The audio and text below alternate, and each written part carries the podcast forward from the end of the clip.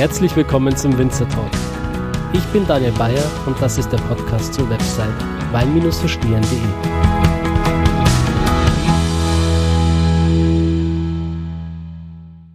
Buongiorno, meine Lieben. Herzlich willkommen zu einer neuen Folge des Winzer Talks. Ja, die letzten Wochen waren ziemlich turbulent bei mir. Ich war ähm, zu Beginn bei der Entrepreneur in Sizilien, durfte die neuen Weine probieren von der Ätna-Insel, war sehr, sehr spannend.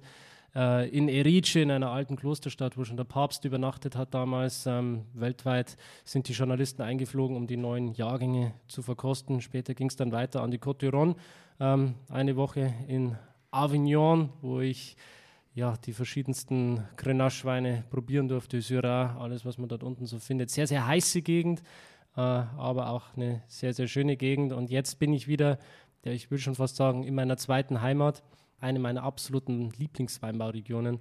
Ähm, nicht nur wegen dem Wein, sondern auch wegen der Menschen, wegen der Landschaft, wegen der Kulinarik, alles, was man dort so findet. Und ich habe heute die Ehre, ähm, ja, mit einem, ja, mit, mit einem absoluten Experten ähm, zusammenzusitzen, dem Kellermeister von der Kellerei Tramin, Willi Stürz. Hallo Willi. Ja, hallo, grüß euch.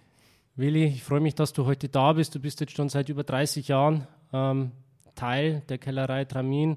Ihr habt 260, 270 Hektar Rebfläche. Das ist eine unwahrscheinlich große Aufgabe. Ähm, und du hast da quasi die Fäden in der Hand. Ähm, Möchtest du dich vielleicht kurz vorstellen für die Leute, die dich jetzt noch nicht kennen? Ja, namentlich wurde ich schon vorgestellt, bin der Willi Stürz, äh, bin, äh, kann man sagen, waschechter Traminer, äh, bin in Tramin geboren, äh, habe, kann man sagen, meine ganze Kindheit in Tramin verbracht und bin dann nachher kurz auch ins Ausland gegangen, nach einer ersten Ausbildung hier in Südtirol noch in der Oberschule für Landwirtschaft. Habe mich dann für Wein und Weinbau begeistern können ähm, und, und habe dann, kann man sagen, nach äh, längerem Überlegen, die zweite Leidenschaft wäre die Architektur ge gewesen, habe mich dann auch auf die Uni in Innsbruck eingeschrieben gehabt, aber bis zum Schluss war die Leidenschaft für den Weinbau und für den Wein stärker und habe dann beschlossen, diesen Weg zu gehen. Mittlerweile äh, sind einige Jahrzehnte vergangen und ich bin immer noch hier in Tramin und versuche ähm, aus unseren Trauben, aus unseren Weinbergen etwas äh, Besonderes keltern zu dürfen. Das ist euch auf jeden Fall gelungen, vor allem mit dem Jahrgang 2009 will ich mal behaupten. Da habt ihr es quasi ähm, erstmalig geschafft, in Italien einen Weißwein zu vinifizieren, der 100 Parkerpunkte gewonnen hat oder beziehungsweise erreicht hat. Und ähm, ja, das ist eigentlich auch der Grund, warum ich heute hier bin. Ähm, ich wurde eingeladen quasi, um ähm, ja, dieses besondere Ereignis, das jetzt dann stattfinden wird, äh, mit beizuwohnen. Äh, es geht darum, dass genau dieser Wein, der damals diese 100 Punkte erreicht hat, jetzt quasi den neuen Jahrgang, ähm, dass der jetzt präsentiert wird, dass wir den wieder verkosten und wir sprechen vom Epokale. Ich übergebe dir mal den Ball. äh, ja, Epokale, äh, muss man sagen, ist über eine lange Zeit äh, entstanden. Äh, als erste Ausgabe war es dann der Jahrgang 2009. Wir haben uns aber vorhin äh, über Jahre damit beschäftigt. Äh, indirekt auch deshalb, weil unser Gewürztraminer Nussbaumer, den es seit dem Jahrgang 1990 gibt, äh, immer einen sehr spät gelesenen Anteil äh, mit, äh, mitgegeben hat, den wir dann äh, schlussendlich dem, dem Nussbaumer äh, nach einem Jahr mehr oder weniger Ausbau auf der Hefe äh, dazu Ge gegeben haben. Und das sind im Endeffekt unsere zwei ältesten Rebberge an Gewürztraminer in äh, der Lage Söll, wo sich auch der Nussbaumer Hof befindet. Und äh, nachdem wir diese Anlagen immer getrennt äh, verarbeitet hatten, äh, Erntezeit normalerweise gegen Ende Oktober hin, äh, also eine wirkliche Spätlese, haben dann dort äh, immer mit Kälte die Gärung abgestoppt. Und der Wein hat uns über Jahre immer derartig begeistert, als wir ihn dann auch zum Nussbaumer dazugefügt haben, dass wir irgendwann äh, gesagt haben, wir müssen auch einen kleinen Teil von diesem Wein mal getrennt auf die Flasche füllen äh, und mal sehen, wie sich der Wein dann im Laufe der Jahre in der Flasche entwickelt. Für uns war klar, dass wir den Wein abfüllen wollten äh, nach einem Jahr und äh, diese Flaschenreifung in der Flasche vollziehen äh, äh, wollten weil wir auch beim Nussbaumer gesehen haben, dass er ein sehr gutes Lagerverhalten zeigt über die Jahre hinweg. Äh, die Weine verändern sich, äh, haben sich interessanterweise für einen doch sehr opulenten äh, Wein hin zu einem eleganten und feinen Wein entwickelt. Und wie es bei Gewürztraminer, bei dieser Rebsorte öfter passiert, alles, was bei normalen, sage ich jetzt, Weißwein-Rebsorten äh, in, sich in eine Richtung ent entwickelt, äh, geht es beim Gewürztraminer fast immer in die andere Richtung. Mhm. Und beim äh, Epokale haben wir gesehen, dass das noch ausgeprägter der Fall ist, vielleicht auch deshalb, weil man sehr spät liest, liest und äh, durch diese späte Lese diese Effekte nochmal äh, konzentrierter auftreten. Und äh, mit 2009 äh, war der Startpunkt, würde ich jetzt sagen, fast vorgegeben, war ein außergewöhnliches äh, Jahr, sehr, sehr gute Reife. Wir waren zwar auch ähnlich wie, ähm, 2011 oder auch 2015 relativ früh in der Reife, aber mit sehr, sehr guten ähm, Umgebungstemperaturen äh, und auch mit äh, guten äh, Tag- und Nachttemperaturunterschieden, obwohl die, die, die, die Reifezeit eben früher als normal war. Und dieser 2009er hat uns damals so begeistert im Keller, dass wir gesagt haben, so, das ist jetzt der erste Jahrgang, wo wir mhm. diesen Schritt hin zu einer eigenen Flaschenabfüllung äh, machen wollen. Wussten allerdings nicht, äh, wo wir diesen diese abgefüllten Flaschen lagern sollten, weil wir eigentlich im, im Keller hier oder im Betrieb zwar äh, ein Weinlager haben, das aber nicht für, für so lange ähm, Reifezeiten äh, vorgesehen war. Und dann sind wir auf die Suche gegangen, wo wir das machen könnten, nachdem man bei uns hier immer so, meist einfach sind Erfahrungen, die sich über die Jahre aufbauen, wo wir gesagt haben, die, die Flasche, die wir auf unsere Berghütte gelegt haben, die ähm, hat nach, ein, nach, nach zwei, drei Jahren äh, einfach ein besseres Lagerverhalten ge gezeigt als die Flasche, die wir hier vielleicht in einem, sagen wir mal, äh, nicht, nicht besonders gut tem temperierten äh, Lager äh, hatten. Das eigentlich ganz, ganz klar ist auch, weil natürlich in dem Bereich äh, immer wieder äh, Türen und Tore auf und wieder zugemacht werden und hingegen in höheren Lagen haben wir gesehen, die Temperatur in der Summe einfach niedriger mhm. äh, und äh, haben dann die Möglichkeiten gesucht. Die, die, der erste Gedanke war das Stilfer Joch. Äh, haben dann auch schon einen guten Freund äh, dort oben gehabt, in der Beiter Ortler, der uns das zur Verfügung gestellt hätte, also ein, ein, Lager, und hat uns aber dann sofort gesagt, Achtung, allerdings in den Wintermonaten wird die Temperatur unter 0 Grad absinken und dann müsstet ihr äh, etwas wärmen und dann haben wir dann gleich abgewunken und haben gesagt, das macht keinen Sinn, Flaschen äh, in die Höhe zu bringen, um dann über die Wintermonate mhm. äh, zu wärmen. Und dann sind wir wieder auf Suche gegangen und sind dann glücklicherweise auf äh, den ähm, aufgelassenen Bergwerkstollen in Riednaun gestoßen, auf den sogenannten Schneeberg. Äh, sind dann dorthin, haben den Direktor dort angesprochen und er hat uns ähm, sofort, muss ich sagen, mit offenen Armen empfangen. Wir sind dann, glaube ich, ja, ein, einen halben Tag sicher, wenn nicht einen ganzen Tag, dann durch diese äh, alten, aufgelassenen ähm, Stollen äh, gewandert und irgendwann hat der Direktor dann gesagt, wenn ihr wollt, diesen Stollen könnt ihr haben. Und wir waren dann sofort begeistert, nachdem dieser Stollen ja äh, extrem, muss man sagen, extrem hoch, aber jedenfalls hoch liegt auf 2000 äh, Höhenmeter. Und wir mussten ja anfänglich, als wir den besichtigen äh, wollten, dreieinhalb Kilometer in den Berg reinfahren. Äh, Und, und der Stollen liegt dann ungefähr in, in dieser Tiefe im, im Berg und, und etwa 400, 500 Meter unterhalb äh, der, der, Oberfläche. Mhm. Und haben dann gesehen, also Temperaturen äh, konstant, äh, 11 Grad und über 90 Prozent Luftfeuchtigkeit. Wow. Und haben gesagt, gut, das ist es, die einzige Arbeit, die wir dabei haben, die Flaschen einmal hochzubringen. Und nach einigen Jahren, wir wussten anfänglich noch nicht, wie viele Jahre die Weine dann dort äh, lagern werden. Ähm, einmal hoch, einmal runter und äh, müssen keinen energetischen Aufwand betreiben, um, die, um ein gutes Lagerverhältnis ähm, zu, zu, schaffen. Und so ist es dann gestartet und ähm, 2009 haben wir, wir dann. Wir sprechen da von ja, einer Gitterbox, oder? Also 1200 äh, Flaschen. Ja, sind äh, zweieinhalb äh, Gitterboxen. Mhm. Natürlich äh, kleine, kleine Menge. Und äh, wenn man zwar den letzten Transport äh, dieser Flaschen anschaut, die müssen dann wirklich per, per Hand in den Stollen tra transportiert werden. Aber würde ich jetzt sagen, aufgrund dieser Besonderheit, die uns da um, umgibt, ist es, ist es eine, ein toller Tag. Das machen wir meistens an, an einem Tag, äh, dass wir den, den Wein in den Stollen bringen und äh, gleichzeitig äh, mittlerweile den alten Jahrgang wieder äh, heraus.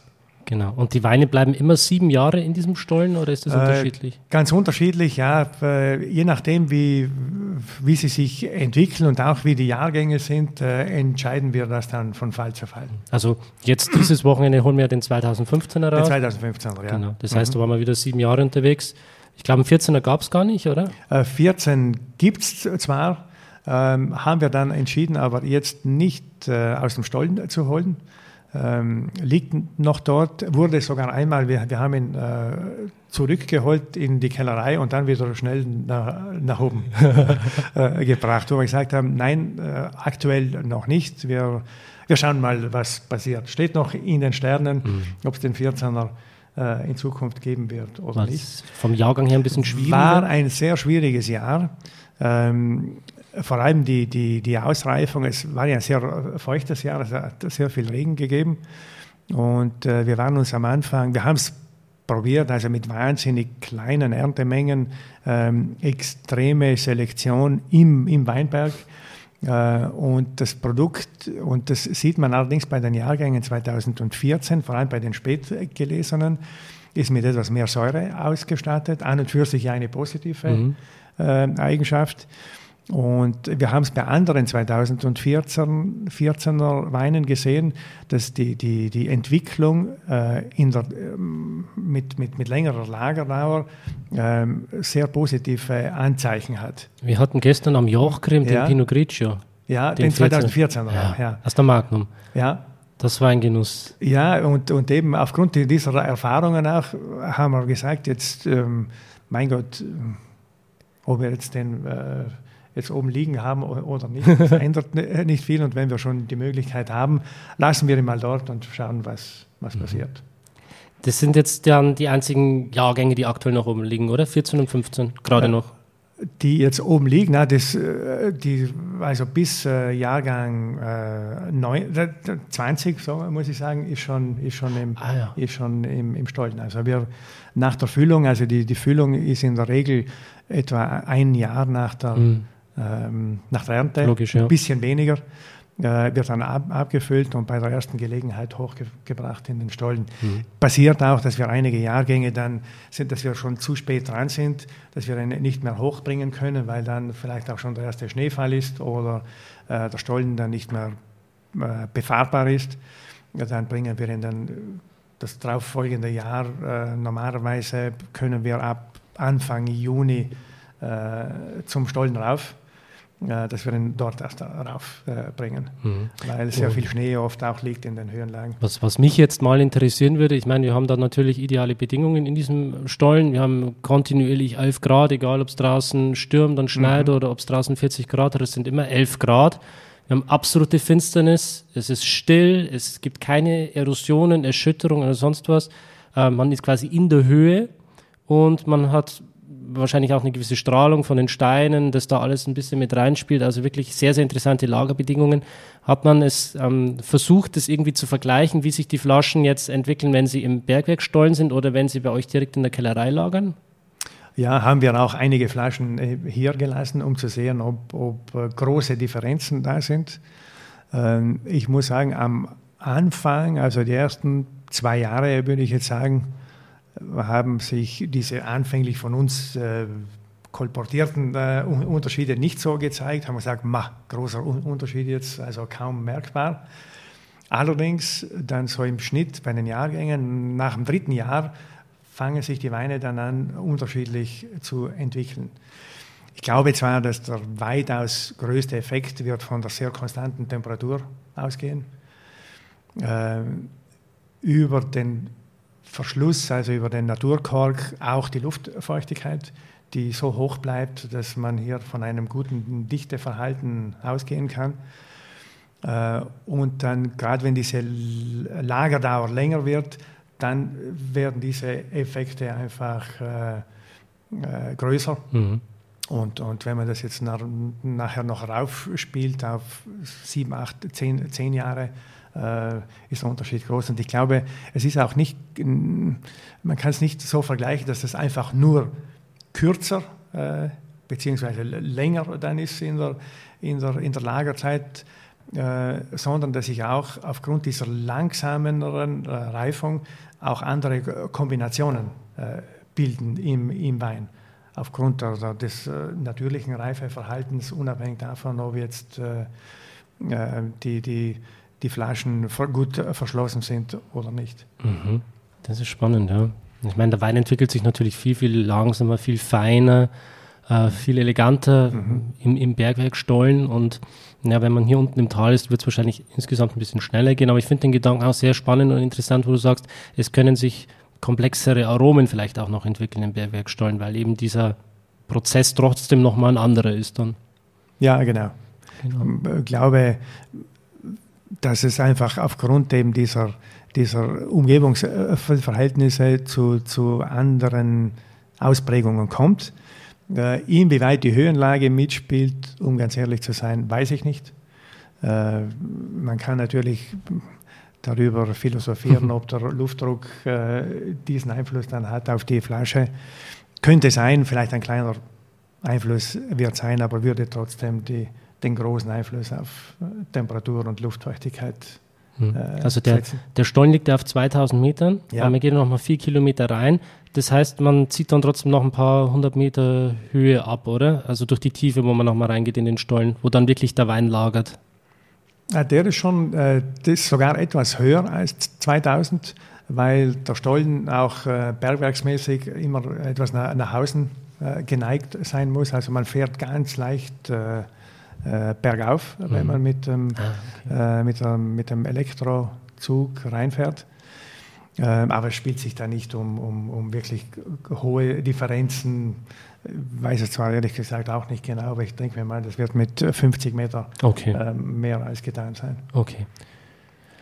Ja, jetzt, ähm, was natürlich äh, auch spannend ist, ähm, wir haben, also ihr habt euch entschieden, einen Gewürztraminer ähm, zu verwenden. Klar, äh, ausgehend von dieser Geschichte, dass ihr quasi dieses äh, Filetstück, das ihr nochmal hattet, speziell ausbauen und selektionieren wolltet, weil es eben so besonders war, ähm, ist Gewürztraminer grundsätzlich eine Rebsorte, die ein großes Lagerpotenzial mitbringt, weil grundsätzlich ist ja Gewürztraminer jetzt von der Säure, würde ich sagen, eher im mittleren Bereich. Also es ist jetzt nicht so, dass man einen Riesling hat von der Mosel mit einer sehr, sehr hohen Säure, mit einem sehr niedrigen pH-Wert, äh, wo ich weiß, der ist dafür prädestiniert zu lagern, sondern man hat einen Gewürztraminer.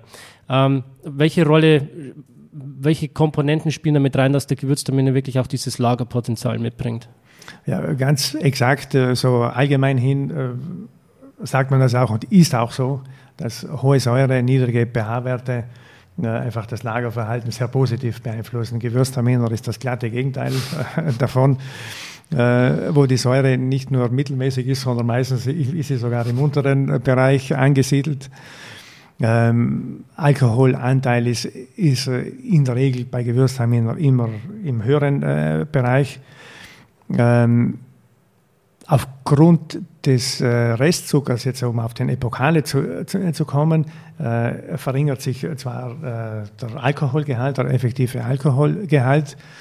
Wenn man das als Gewürztraminer Südtirol klassisch sieht, äh, beispielsweise Nussbaumer, äh, ist es so, dass wir trotz dieser äh, niedrigen Säure immer ein sehr, sehr gutes Lagerverhalten beobachtet haben.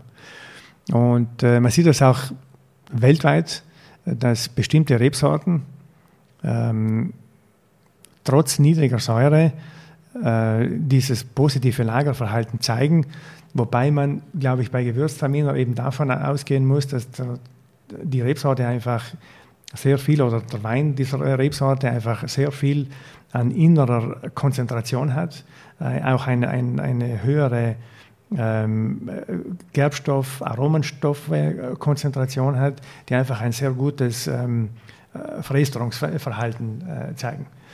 Und wenn man das alles zu, zusammennimmt und auch die Erfahrungen äh, hernimmt, äh, dann hat es für uns einfach diesen äh, Wert gezeigt, dass es sich austeilt, bei Gewürztraminer einfach länger zu warten.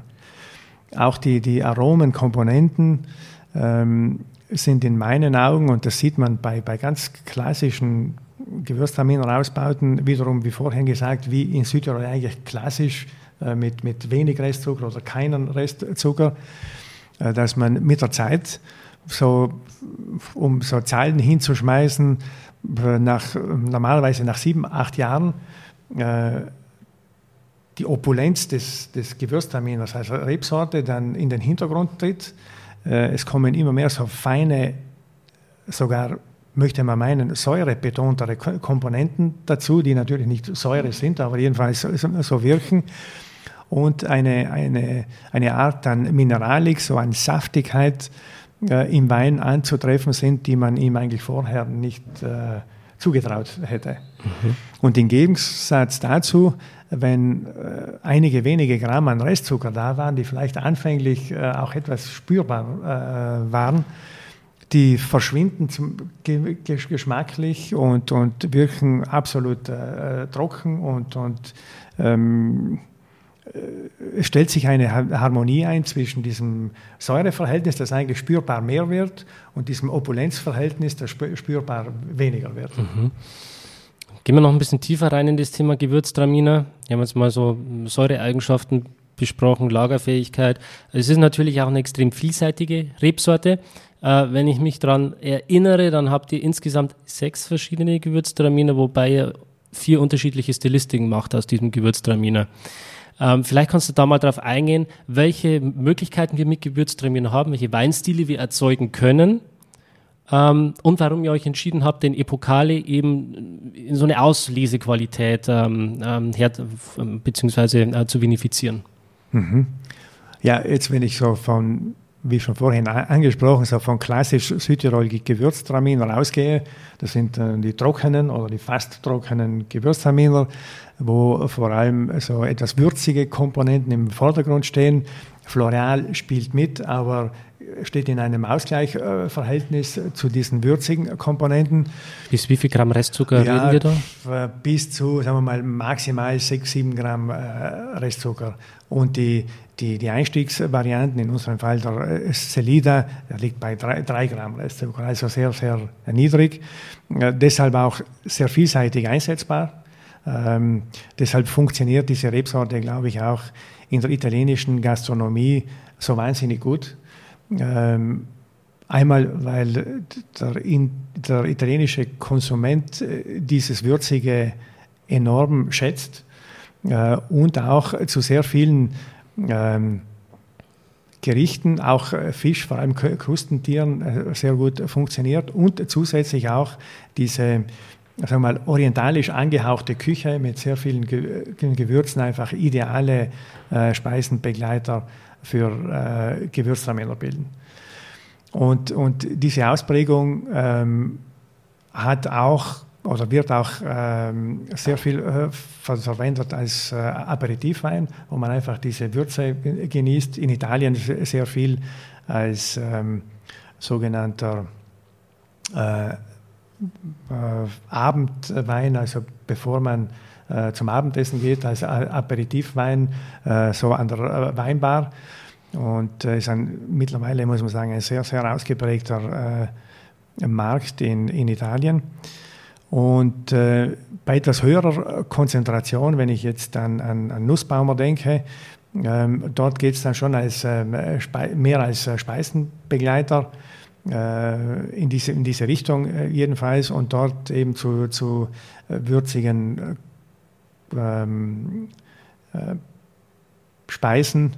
Ich denke da speziell an, an eine, die mir nach wie vor als die idealste äh, Kombination auffällt und das ist der Safran-Risotto, mhm. äh, der auch aufgrund dieser Würze nahezu mit, mit dem Wein verschmelzen kann.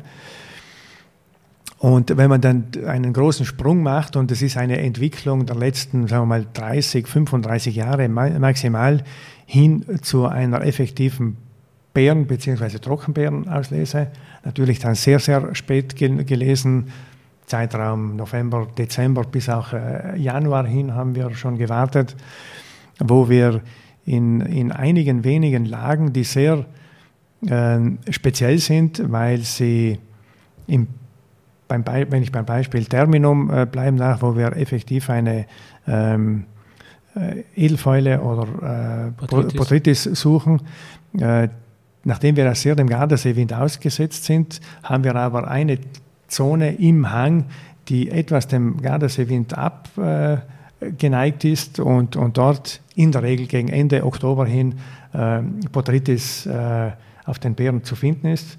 Und äh, mit etwas Glück funktioniert leider nicht immer, aber äh, glücklicherweise oft dass wir dann äh, eine richtig gute, saubere Botrytis auf den Beeren haben und meistens nach einem Monat oder auch oft schon nach 14 Tagen oder drei Wochen diese gewollte hohe Konzentration finden.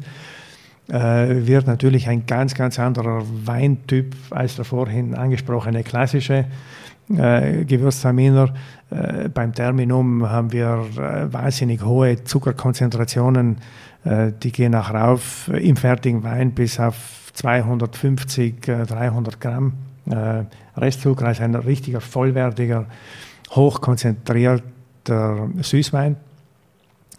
Äh, und wenn man jetzt diese, diese zwei Extremen fast ähm, auseinanderzieht, dann fehlt eigentlich die, die, die der, der mittlere Bereich. Mhm. Und äh, nachdem wir eben dieses Lagerverhalten gesehen haben bei Gewürztraminer, ähm, haben wir auch gesehen, es fehlt auch in Südtirol dieses, dieser mittlere Bereich, also nicht, dass jetzt Mittel verstanden wird, so nicht das eine und nicht das andere, sondern eine, eine sehr wesentliche Ausprägung äh, dieser Rebsorte. Wenn man das international sieht, ist es sogar die, die, die wahrscheinlich am meisten äh, gebräuchlichste Auslegung des Gewürztraminers und die haben wir dann beim Epokale versucht, haben gesehen, dass wir in unseren besten Lagen, in diesen äh, speziellen alten Rehbergen, ähm, einfach in dieser Ausprägung trotzdem sehr, sehr viel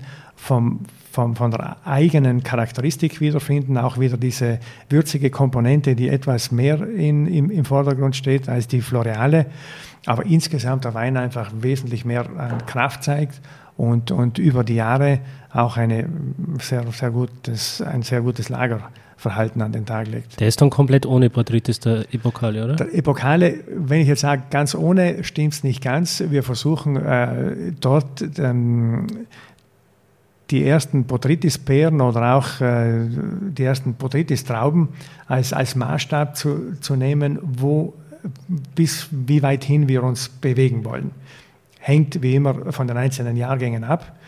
Aber wir akzeptieren so die einzelnen Beeren an, an äh, Botrytis und nehmen die einfach als Maßstab her, wie äh, dünn die, die Beerenschale ge geworden ist und äh, wie, wie gut aufschließbar diese, diese ganze Aromenfülle in den, in den Beeren dann sein wird. Und das, dann wird dann gelesen, abgepresst und geschaut, mhm. welche wir wissen es ja vorher meistens nicht äh, ganz genau, ähm, wo wir dann imstande sind, mit Kälte äh, die, die Gärung zum Stillstand zu bringen. Und, und dort stellt sich auch des Öfteren, äh, kann man sagen, dieser, dieser positive Effekt ein, wenn wir mit Kälte die, die Gärung zunächst reduzieren und dann ab, abstoppen. Dort, wo der Wein dann stehen bleibt in der, in, in der Gärung, beziehungsweise die Hefen dann nicht mehr weiterkommen, dort stellt sich auch ein bestimmtes Harmonieverhältnis ein.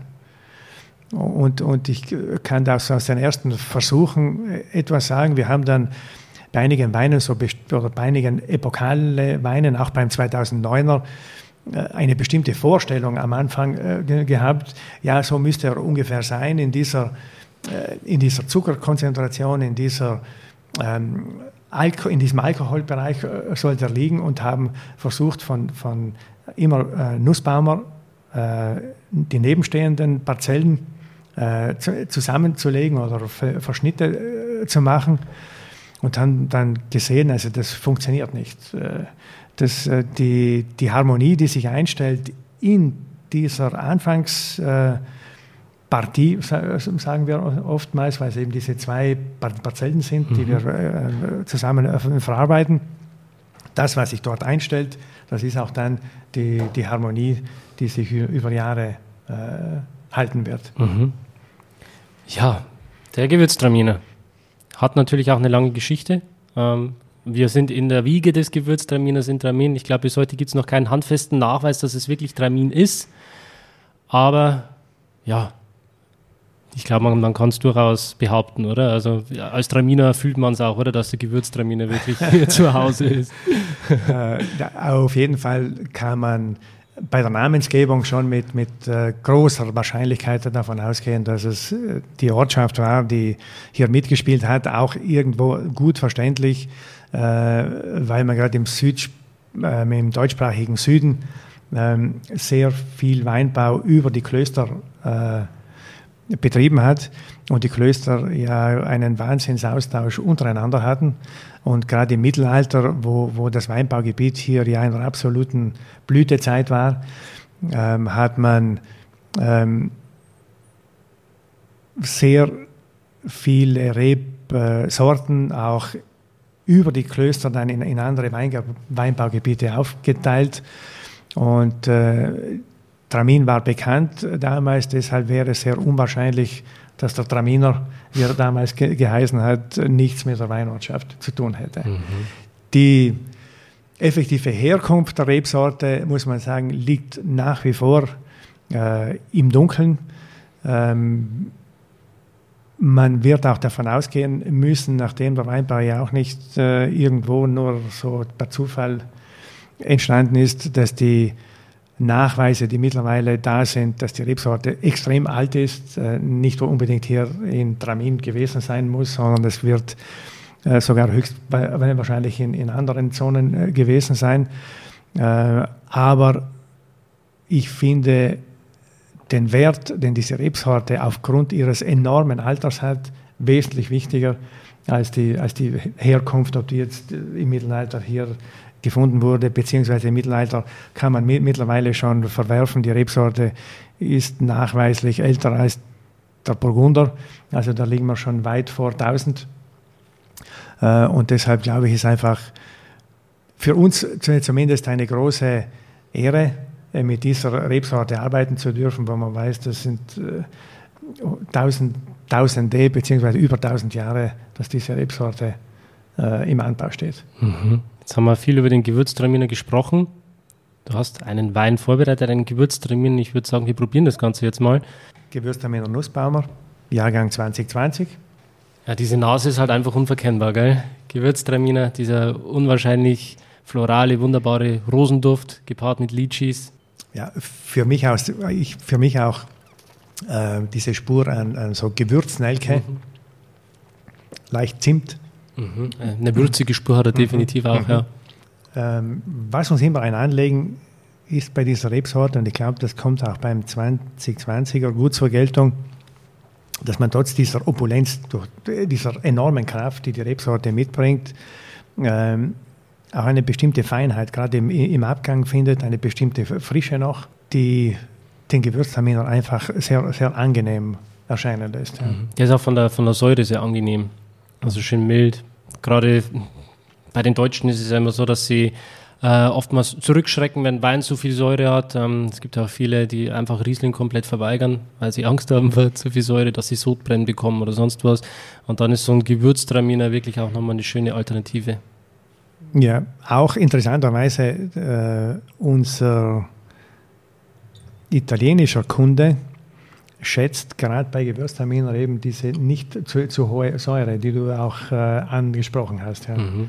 Ähm, weil das wenn so ein Wein einen Abend begleitet, ähm, einfach sehr, sehr angenehm im, im Mund li liegt und äh, immer wieder animiert äh, zu trinken. Das Schöne finde ich ist auch wirklich dieses Mundgefühl, das der Wein mitbringt. Also ich weiß, dass ihr ähm, sehr viel auch mit äh, Hefelager arbeitet, Feinhefe. Wie lange lag der auf der Feinhefe? Ja, die lagern ein knappes Jahr auf der feinen Hefe. Genau. Also da kommt ja dann auch nochmal dieser Autolyse-Charakter mit dazu, äh, die Cremigkeit, die Fülle, die die mhm. Weine dann entwickeln, auch durch die Hefe. Hefe ist auch nochmal ein zusätzlicher Geschmacksverstärker, kann man eigentlich sagen. Absolut, ja. Man, man, man spürt effektiv diesen Effekt, äh, dass die Hefe ja im Endeffekt einen riesen Schutz auf den Wein aus, äh, äh auswirkt. Äh, in dieser Zeit kann sich der Wein, kann man sagen, geschützt von der Außenwelt äh, entwickeln.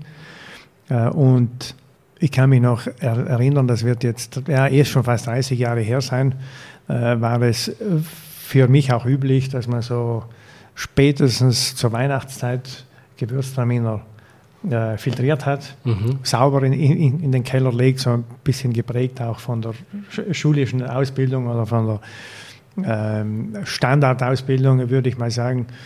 Äh, und äh, irgendwo wollte nicht das Risiko eingehen, dass hier äh, Bakterien am Werk sind und es dem Wein irgendetwas passieren kann. Und über die Jahre wurde es dann so, dass man immer wieder Hefelagerzeit dazugegeben hat und den positiven Effekt davon äh, erfahren konnte. Und, und bis wir dann, das war 2014, das He Hefelager äh, nochmal um drei Monate nach hinten äh, geschoben hatten und auch den Verkaufsstart des Weines insgesamt um ein halbes Jahr nach hinten verlegt haben. Und aktuell muss ich sagen, würde ich dann äh, sogar sagen, äh, nicht genug. Äh, wir werden in Zukunft wahrscheinlich noch etwas nach hinten verschieben. Noch mehr Zeit geben mhm. dann. Das ist natürlich dann, ähm, schlägt sich das dann auf den Preis wieder, diese äh, zusätzliche Lagerzeit, oder? Äh, also als wir den, den äh, die, das war mit 14, ja, die Lagerzeit verlängert haben, ähm, hat es jetzt nicht einen besonderen Aufschlag gegeben auf, aufgrund dieses Umstandes, sondern es war uns einfach wichtig, dem Wein die nötige Zeit zukommen zu lassen. Äh, noch dazu, nachdem äh, in Südtirol die, die Entwicklung äh, ja relativ schnell äh, gegangen ist äh, hin Richtung äh, hoher Qualität, war in der Zwischenzeit der Weinbau noch besser, als wir äh, mit, der Lagerzeit oder mit dem, mit dem Respekt über die Lagerzeit nachgekommen sind. Und deshalb haben wir 14 gesagt, jetzt ist der Weinbau einen Schritt weiter und wir müssen auch äh, diesen Respekt dem Wein äh, zollen und längere Lagerzeit auf der Hefe äh, haben. Und man spürt es auch während der Ausbauzeit, dass langsam, langsam diese ähm, während der Gärung ähm, abge, ja, wie soll ich sagen, abgegebene Aromakomponenten an die Hefe wieder langsam, langsam von der, von der Hefe dem Wein zurückgegeben werden durch diese äh, Selbstauflösung mhm. oder Hefeautolyse. Hefeautolyse. Wie viel Reststock hat er jetzt, der äh, Nussbaumer? Äh, liegt bei 7 Gramm. 7 Gramm, mhm. ja, also trocken. Mhm. Das ist jetzt Jahrgang 2020. Ähm, vielleicht nochmal zur Lage. Ist wahrscheinlich auch mit Porphyrgestein, oder? Äh, ja, ganz spezieller Aufbau. Insofern, äh, Söll ist die, die Herkunft, die, die Lage, wo der Nussbaumerhof auch, auch steht. Es sind heute unsere besten äh, Parzellen, die wir in der Lage Söll stehen haben. Äh, Söll steht auf einem Porphyrfelsen. Äh, die, der Bodenaufbau ist allerdings zum Großteil beeinflusst vom Dolomitgestein. wir haben ja hinter äh, hinter dem allgemeinen Weinbaugebiet um, um Tramin oder hinter Tramin die Berge ansteigen auf über 2000 Meter. Unser Hausberg der Ruin ist auf 2100 äh, Meter. Äh, und der gesamte Mendelkamm ist Dolomitgestein. Und dieser, diese Gesteinsform hat sich dann natürlich nach unten äh, bewegt und hat den Hauptbodenaufbau äh, in Söll äh, beeinflusst. Es gibt zwar einige, an einigen äh, Parzellen äh, sieht man auch, dass Porphyr bis an die Oberfläche geht. Also man sieht dort den Porphyrfelsen. Ähm, wenn man dann die, die Bodenbeschaffenheit dann auch mit den Händen äh, kontrolliert, dann sieht man aber, dass Kalkgestein den größten Anteil ausmacht. Und je nach, und das ist vielleicht etwas Besonderes auch in äh, Südtirol, äh, wir haben ja aufgrund dieser verschiedenen Höhenlagen und aufgrund der verschiedenen ähm, Hangneigungen und auch Hangausrichtungen äh, nahezu, würde ich sagen, in jeder einzelnen Parzelle eine, eine, eine besondere äh, Gegebenheit. Und äh, das sieht man dann auch, dass bestimmte Parzellen haben eine schotterigere Struktur, andere Parzellen sind etwas dichter in der, in der Bodenstruktur. Und äh, wir sprechen dann immer von, der, von derselben also, Kleinzone. Also hier sprechen wir von einem Umkreis von einem Kilometer, vielleicht mehr, weniger äh, zumeist. Und in, diesen, in diesem Höhenlagenbereich von knapp 400 Meter bis rauf auf 500, 550 Meter sind die einzelnen Parzellen bewirtschaftet, sind insgesamt äh, 15 Hektar äh, Rebfläche, äh, die wir dort bewirtschaften. Und wir verarbeiten auch diese äh, Parzellen.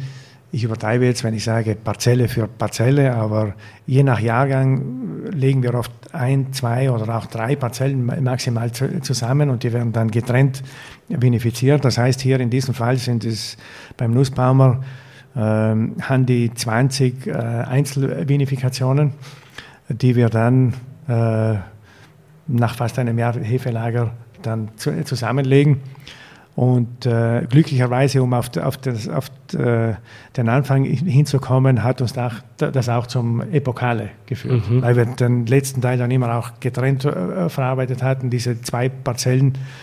Und deshalb war es für uns eigentlich immer ein, ein wahnsinnig äh, interessantes ähm, äh, Verhalten während des Jahres, weil wir dann in dieser Lage die einzelnen Parzellen wirklich ähm, begleiten konnten und diese einzelnen Unterschiede, die naturgegeben einfach äh, da sind, äh, dann auch über die Jahre ver verfolgen konnten. Hilft uns oder hat uns ge geholfen, auch wenn Neuanlagen erstellt wurden, wo man gesehen hat, aha, äh, dort ist die Hangneigung, unten ist etwas, etwas äh, flacher, dann wird es steiler, unten vielleicht äh, eine etwas äh, schwächer wachsende Unterlage, im oberen Teil etwas stärker wachsend. Und so versuchen wir einfach die, die, die kleinen Unterschiede innerhalb der, der, der Lage am besten äh, zu einer, zu einer hohen Qualität zu mhm. bringen. Ja. Also ich habe wahnsinnigen Respekt vor dir, weil ich mir gerade überlege, wie soll man da überhaupt den Überblick behalten bei rund 270 Hektar äh, in dieser multidimensionalen Lagenvielfalt. Also da geht es ja wirklich um einzelne Gradwinkel, äh, wie, wie, strahlt die Sonne ein, was hat man für einen Boden, wie, wie managt man das alles, wie macht man dieses Lagenmanagement, vielleicht auch im Hinblick auf die Zukunft, äh, vor dem Hintergrund des Klimawandels. Äh, ja, in diesem Fall fallen natürlich sehr viele Bereiche rein. Einmal äh, muss ich sagen, dass wir ein, ein, ein sehr, sehr gutes Team im, im Haus haben, äh, vom Weinbau angefangen äh, der Daniel und dem Keller der Stefan, äh, wo diese Bereiche, kann man sagen, tagtäglich äh, direkt mit, mit verfolgt werden und auf jeden auf jede Veränderung, auf jede Veränderung äh, schnell ähm, äh, Einfluss genommen werden kann. Und äh, mit diesem Team zu, zusammen sind wir dann imstande, auch eben Entscheidungen gemeinsam auf, auch oft zu, zu, treffen, wo wir sagen, okay, ähm, du hast es vorhin angesprochen, äh, Klimawandel äh, ist da. Wenn ich das auf Gewürztraminer jetzt ummünze, äh, wenn ich vor, wahrscheinlich vor fünf Jahren gesagt habe, 500 Höhenmeter war die, war die Grenze, dann wird es jetzt auf 550 äh, schon sein und morgen vielleicht auf 600.